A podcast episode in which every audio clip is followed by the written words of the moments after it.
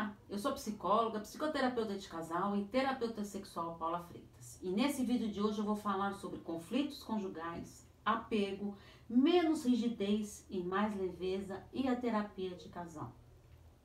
Conhece pessoas que estão passando por dificuldades nos relacionamentos? Ou você mesmo quer ter uma vida com mais leveza e menos rigidez no seu relacionamento?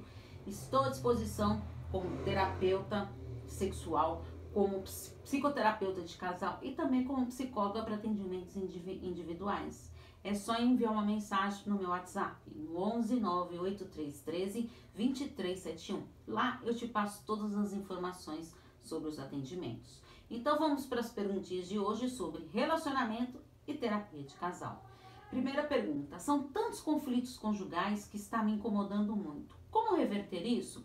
Os conflitos conjugais, eles podem ocorrer em várias áreas, como a financeira, educação dos filhos, lazer, uso do tempo livre individualmente, atividades domésticas, a sexualidade, família de origem de cada um e muitas outras áreas.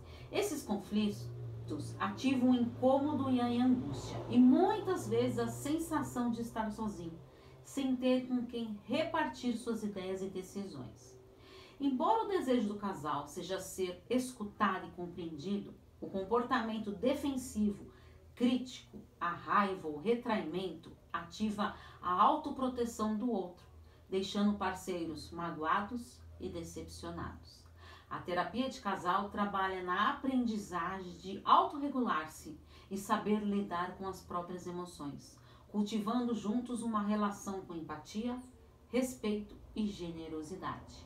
A terapia ajuda a compreender como as áreas de vulnerabilidade de cada um se conectam e influenciam nos padrões emocionais relacionais e assim desconstruir aspectos disfuncionais problemáticos na relação. Segunda pergunta: o apego prejudica o relacionamento? Segundo a teoria do apego de Bowen, os vínculos entre pessoas adultas seriam semelhantes aos dos bebês e dos seus pais, ou seja, as relações de apego tendem a se repetir nos vínculos estabelecidos por adultos, mesmo que as características manifestas foram opostas às da infância.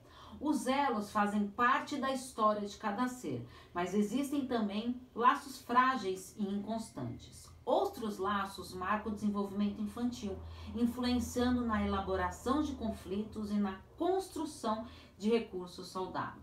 Existem três tipos de apego: o seguro, o evitador, aquele ansioso, e o ambivalente, que tem os, as duas características ali.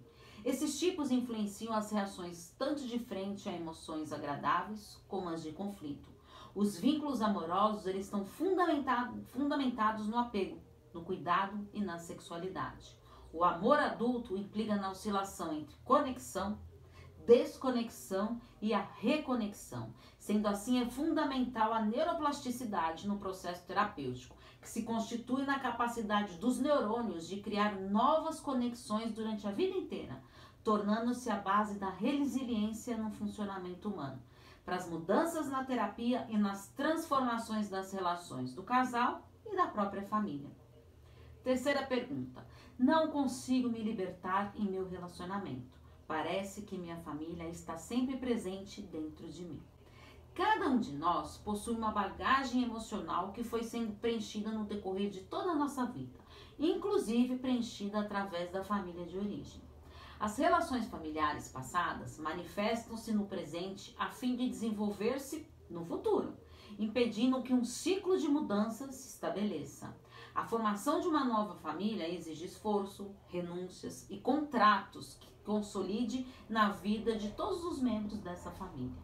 Assim, deve-se fazer uma nova mochila emocional, descartando bagagens passadas que não cabem dentro dessa relação.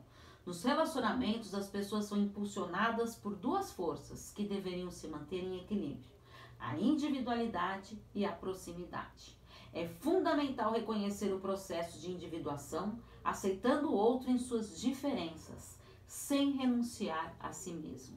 Estar muito apegado às relações do passado ou até mesmo na relação atual não deixa espaço para olhar para si. Quarta pergunta: gostaria que meu relacionamento tivesse um pouco mais de leveza e não de tanta rigidez. Isso é o sonho de vários casais, hein?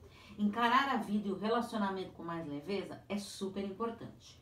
Por isso, é fundamental ter diálogo para ajustar a vida conjugal e familiar.